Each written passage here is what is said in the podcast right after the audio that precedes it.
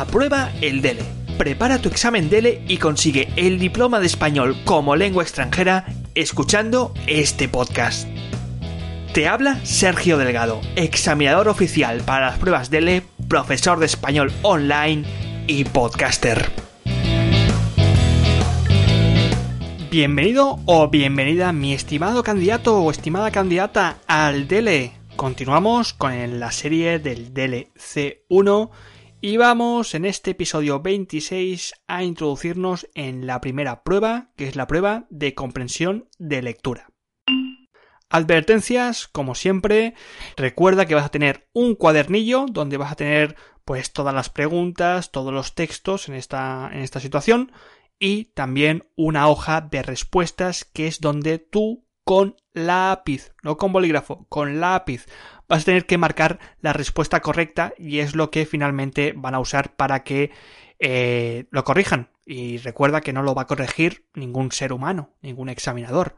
Quien corrige este tipo de pruebas, lo corrige, es una máquina. Así que márcalo bien porque a veces la máquina no, no ve exactamente la respuesta y si no está bien marcada con lápiz, pues es como si no hubieses contestado nada. Por ello te recomiendo, si todavía no lo has hecho, que escuches el episodio 7, donde hablo de la comprensión de lectura del DELE en general, y del episodio 11, donde hablo de cómo se evalúa este tipo de prueba. Consejos generales antes de que empieces con esta comprensión de lectura de nivel C1. Como siempre, sigue el orden de cada tarea. Recuerda que te van a dar el cuadernillo, entonces tú ahí podrías saltar de la tarea número 1 a la tarea número 5 y terminar ya con, con la comprensión de lectura. Yo te recomiendo que sigas el orden, el 1, el 2, el 3, el 4 y que termines en ese mismo orden. Y que del mismo modo también a la hora de preparar esta prueba lo prepares de esta forma con el objetivo de que te vayas habituando al tipo de tarea que te vas a encontrar una después de la otra. Recuerda también que si no sabes una respuesta, oye, salta la siguiente respuesta, pero nunca saltes de tarea. Es decir, que antes de ir a una tarea nueva, yo te recomiendo que contestes todas las tareas. ¿Por qué? Porque normalmente lo que sucede con muchos estudiantes es que ellos igual, bueno, de esta tarea, pues esta respuesta no lo sé, salto a la siguiente, ahí es cuando luego pasan las dudas de, jo, igual no la he contestado, o sí que la he contestado, y si no la has contestado, tienes que volver atrás, tienes que volver a releer todo el texto porque ya no te acuerdas de nada, te has leído cuatro textos más después, y ahí es cuando pierdes mucho, mucho tiempo. Así que antes de saltar de tarea, contesta.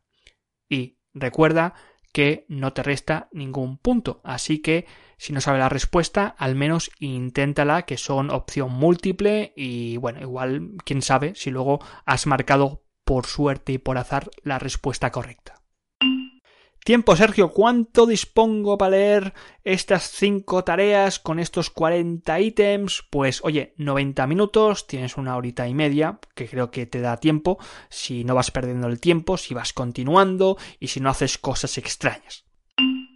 ¿Qué tipo de preguntas me voy a encontrar? Pues principalmente son opción múltiple, con las típicas tres respuestas, eh, solamente es una la correcta.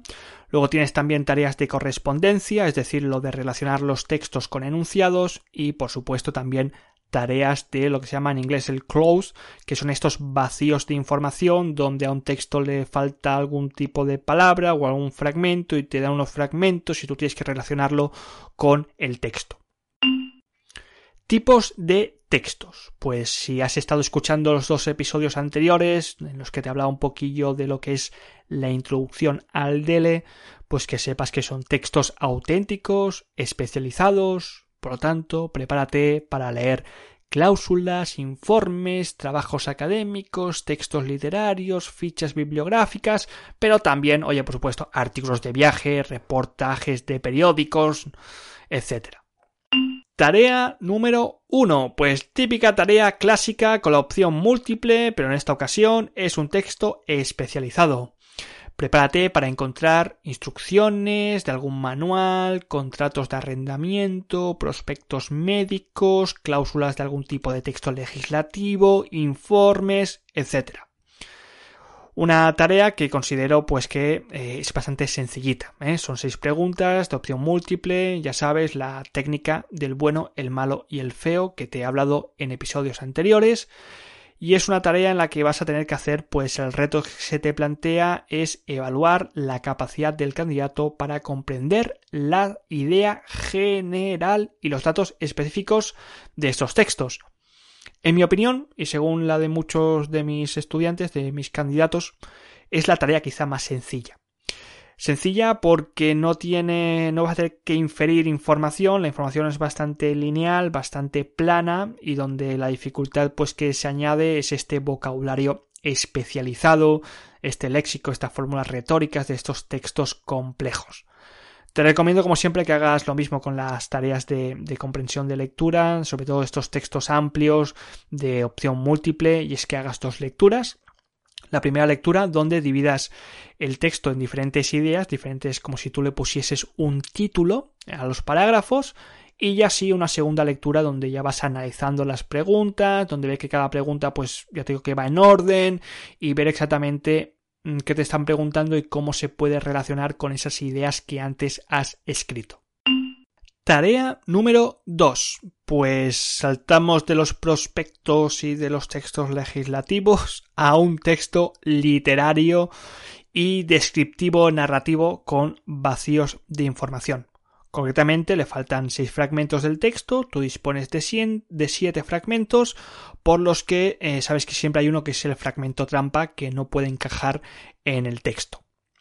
550, 600 palabras, una página de texto aproximadamente, un poquito más. El reto que se te propone pues es el típico reto ¿no? de reconstruir la historia, de reconstruir el texto a partir de la estructura, identificando las relaciones entre las ideas. Consejos. Eh, para mí es el texto, o al menos una de las tareas más complicadas de esta comprensión de lectura. Y es que tienes una parte gramatical, que es pues localizar ciertos elementos lingüísticos que te darán pistas mm, de dónde puede encajar el texto. Me estoy refiriendo pues a que te fijes en los signos de puntuación, a los elementos anafóricos, deícticos que quizá hacen alusión a información previa del texto, a ver qué tipo de idea se está desarrollando, si se está planteando una nueva idea o se está desarrollando una anterior que se ha comentado pues en el texto original y luego también que te fijes en los conectores, eh, vea qué tipo de conector es el de estos enunciados, el de estos fragmentos, si está introduciendo algo, si está justificando algo, si está argumentando algo, si está contraponiendo algo que muchas veces ya se encuentra en el texto.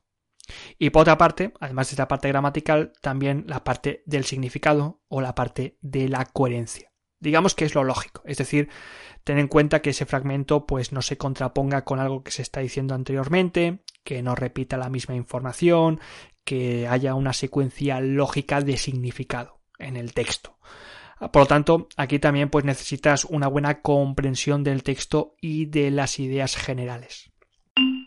Tarea número 3 volvemos a un texto especializado y un texto largo, bueno, con la misma con la misma longitud que el, que el anterior, página y media, y aquí en esta ocasión no es nada de literatura, sino que, bueno, es un trabajo académico, artículo de opinión, reportaje periodístico y de nuevo con la típica opción múltiple de seis preguntas.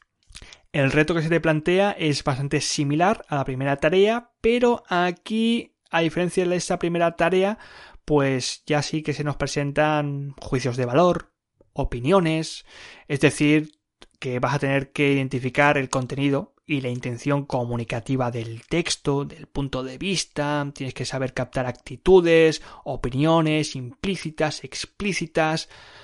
Por lo tanto, te recomiendo que partas de lo mismo que te he comentado en la tarea número uno, que subdividas el texto en diferentes ideas, pero en esta ocasión la dificultad añadida es que no vas a tener un vocabulario tan especializado, sino que vas a tener que ir más allá de lo literal, fijándote en el significado de las expresiones, en las connotaciones semánticas, en entrever el punto de vista, la opinión del enunciado.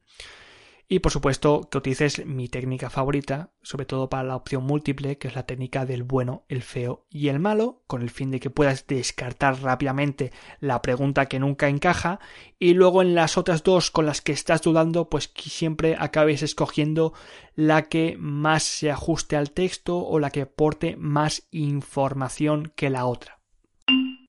Tarea número 4. Nos olvidamos de los textos largos y volvemos a los textos cortitos de las 100, 150 palabras, concretamente 6 textitos de un mismo tema, que puede ser una reseña, una tesis, resúmenes de ponencias, siempre textos especializados, con información muy específica y que deberás relacionar con 8 enunciados breves. El reto que se te plantea es identificar el contenido y la intención o punto de vista del autor en noticias, artículos e informes, captando actitudes y opiniones implícitas y o explícitas.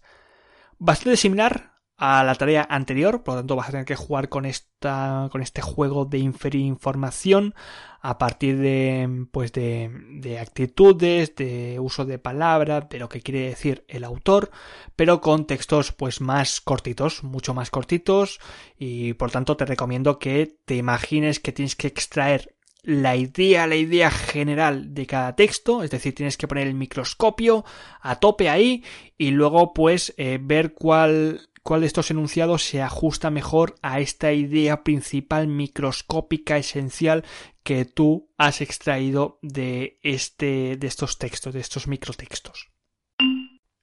Y finalmente, como no podía faltar, oye, la tarea número 5, la tarea típica tarea gramatical, que en este caso, pues es un texto un poco más largo que el del EB2, especializado, que puede ser un texto que se ha extraído tal cual de una revista, de un libro de texto, de un periódico especializado, y donde se te presentan 14 vacíos de información, entre los que vas a tener que escoger tres posibles respuestas.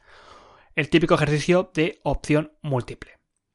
Reto, pues reto gramatical, tienes que identificar las estructuras y el léxico adecuado en un texto que en esta ocasión pues es un texto que ya lleva o que incluye un repertorio lingüístico complejo. Recomendaciones. A diferencia del DLB2, aquí la gramática en el DLC1 ya pasa a un segundo plano, es decir, ya no van a ser tantas cuestiones gramaticales porque se sobreentiende que tú ya no tienes que tener estos problemas, y se va a jugar especialmente con la precisión léxica, con el vocabulario, con los conectores, con las preposiciones, con los pronombres de relativo de qué significa esto, qué significa lo otro. Es así, mm, tienes que leer, tienes que leer bastante en español para que te ayude pues a, a ver cuál es la diferencia entre escasez y limitación, por ejemplo. Conclusiones. Pues bueno, ahora sí, ¿eh? esto, no, esto, no te lo dije en el DLP2, pero ahora sí estamos ante textos especializados que vas a tener que comprender. Vas a tener que utilizar o manejar bien el vocabulario, sobre todo el léxico, pues que exprese ideas complejas, que vas a tener que utilizar este microscopio para poder inferir estos matices pequeñitos que hay muchas veces en estos textos y que bueno, ya sabes que en esta tarea pues gramatical la gramática pasa a un segundo orden y lo único que te puedo recomendar es que para que aumentes tu vocabulario leas literatura en español, prensa en español, puedas leer revistas en español y puedas leer tanto como puedas textos reales que ya leen los nativos en español porque es precisamente lo que te vas a encontrar en este DLC1. Estimado candidato, estimado candidata, espero haberte ayudado un poquito con esta prueba de comprensión de lectura de nivel C1 y continuamos en el siguiente episodio con la comprensión auditiva. Que pases una fantástica noche, día, tarde, estés donde estés y según cuando estés escuchando este podcast. Después de este episodio, que no se te olvide seguir preparando el DELE Suscríbete a este podcast y especialmente visita mi página web apruebaeldele.com. Allí podrás encontrar clases individuales y personalizadas para preparar tu examen DELE, además de otro material extra que te ayudará a conseguir este diploma internacional de español como lengua extranjera.